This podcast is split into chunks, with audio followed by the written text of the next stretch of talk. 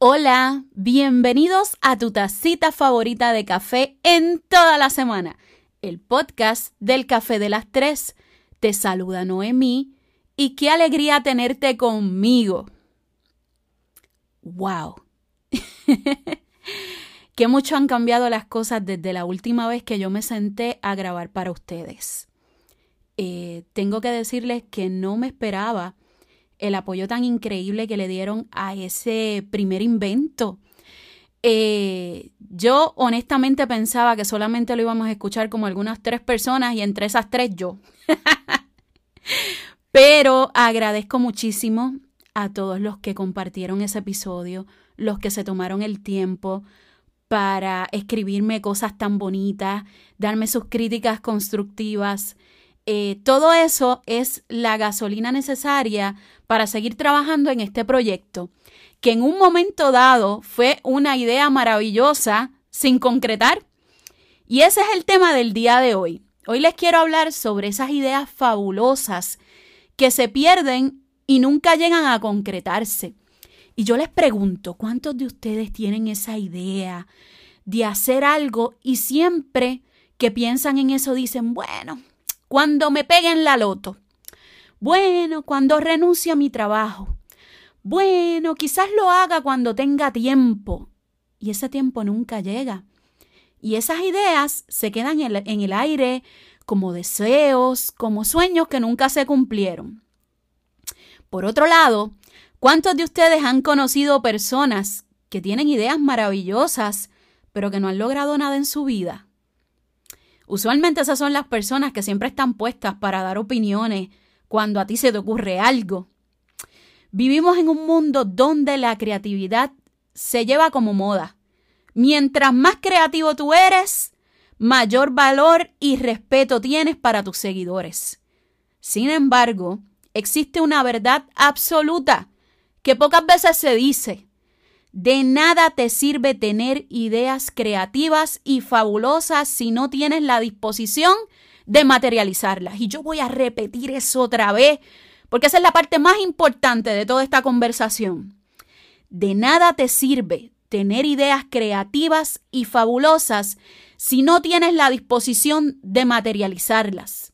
Yo te aseguro que si tú te vas a la calle 8 de 10 personas tienen ideas increíbles, pero siempre tienen excusas para ponerlas en, en, práctica o quizás cumplirlas. ¿Por qué se nos hace tan difícil concretar una idea? Yo hice una lista de varios puntos que creo que pueden ser los causantes de estancarnos. El primero de ellos, la disciplina. Y aquí me lo tengo que aplicar. Yo toda la vida me he destacado por ser un espíritu libre, anarquista. Mis propias reglas, las cosas se hacen a mi modo, no me gusta seguir instrucciones. Eh, no puedo negar que muchas cosas me, me funcionó. Eh, pude lograr mucho. Sin embargo, en aspectos de proyectos personales, en trabajar para mí, eh, me di cuenta que la disciplina es esencial. Eh, muchas veces nosotros asociamos la disciplina con ser sumisos, con bajar la cabeza y decir, no, tenemos que ser disciplinados, pero nada que ver. La disciplina es sacar un tiempo para trabajar en tu proyecto, educarte sobre el tema, trazar un plan que te ayude a cumplir con tus objetivos. Hay gente que construye sus ideas basándose en el trabajo que otros pueden hacer por ello. Hace un tiempito yo leí que una buena idea depende el 70% de lo que hagas tú y el 30% de la ayuda que te puedan brindar los demás. Lo que sucede es que estamos acostumbrados a tener sueños e ideas contando con el capital que puedan invertir los demás, con las herramientas que puedan tener, tener de los demás y con el apoyo que te puedan dar los otros.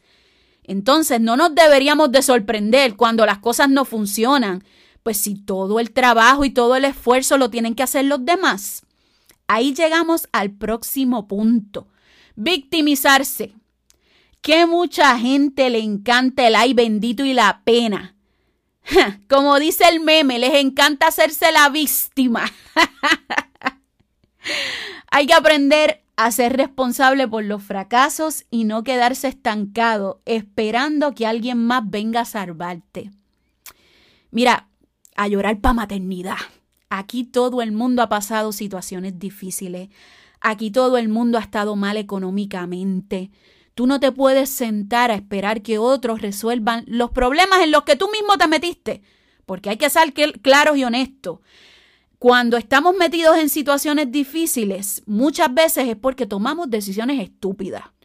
Y no somos quienes de hacernos responsables y decir, ¿saben qué? Eh, yo estoy mal porque hice las cosas mal.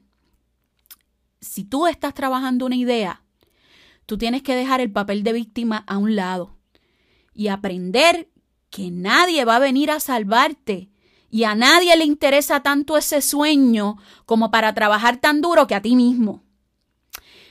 En todo este camino de concretar ideas, siempre tú te vas a encontrar con gente que tiene una opinión diferente. Y ahí es que llegamos al próximo punto, la sordera selectiva. Tenemos que aprender a ser de oídos sordos con la gente que no tiene nada bueno que aportar.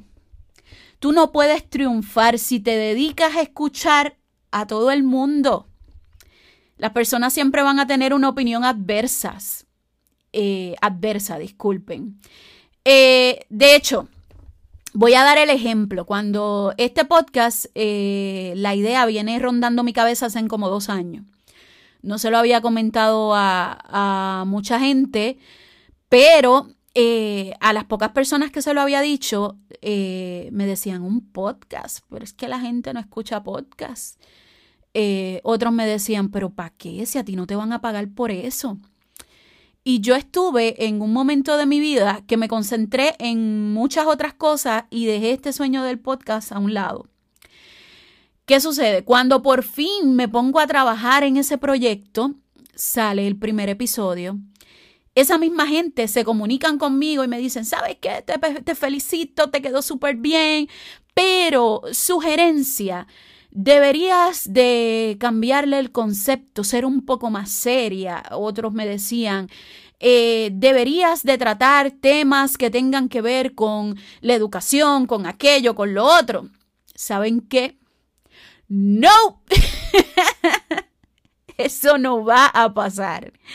Eh, este podcast es un proyecto de Noemí y sale de la cabeza de Noemí. Es una idea maravillosa en la que yo creo y confío. Por tanto, yo no puedo cambiar esa idea por agradar a los demás. Si las personas quieren que tú cambies tu idea, tú sugiéreles que ellos mismos la trabajen y tú mantente en, la idea original, en tu norte, de lo que quieres lograr. Ahí llegamos al próximo punto, la persistencia. Muchas de las ideas fabulosas fallan porque no hay persistencia. Son personas que tienen muchísimo talento, pero se cansan enseguida de los proyectos. Eh, se frustran y dejan de intentarlo cuando las cosas no salen como ellos esperaron. Eh, lo peor de todo es que son personas con mucho, pero mucho talento, pero no tienen la persistencia necesaria para trabajar por sus proyectos. Quieren resultados inmediatos y yo les tengo que decir algo. Nada, absolutamente nada que valga la pena, usted va a tener resultados inmediatos. Incluso a veces se tarda un año, quién sabe si hasta más. Pero si tú crees que tu idea es buena, Sigue trabajando por ella, la gente va a llegar, la gente se va a enamorar de tu producto, la gente se va a enamorar de tu manera de ser, la gente se va a enamorar de tu servicio, de eso que tú puedes ofrecer que nadie lo hace como tú, pero tienes que trabajar. Las ideas hay que verlas como si fueran hijos. Tú no permites que nadie te diga cómo criar a tus hijos. Tú te esfuerzas demasiado en su crianza porque sabes que el éxito o el fracaso de esa crianza depende del tiempo y esfuerzo que tú le dediques. Pues exactamente lo mismo pasa con las ideas. Así como tú no permites que nadie te diga cómo tú debes hacer las cosas con tus hijos, tú no debes permitir que nadie te diga cómo tú debes trabajar tus ideas. Por otro lado, el esfuerzo y la dedicación es básicamente las herramientas que tú necesitas para echar esa idea para adelante. Si no hay esfuerzo, si no hay dedicación, la idea no va para ningún lado. Eh, hasta aquí mi podcast del día de hoy. Quiero agradecerles a todos ustedes por escucharme, por sacar un ratito de, de su agenda y poderme escuchar. Si te gustó, dale para Facebook y déjame saber tu opinión a la página del Café de las Tres. Leo absolutamente todos los comentarios y me encanta saber qué piensan. Eh, bien importante, comparte este podcast con tus amigos. Déjales saber que esto es un podcast que vamos a estar trabajando, entiendo yo que dos veces al mes, quizás puede ser un poquito más. En la página también se publican escritos Así que todos los lunes tienes una cita conmigo en el Café de las Tres. Bye.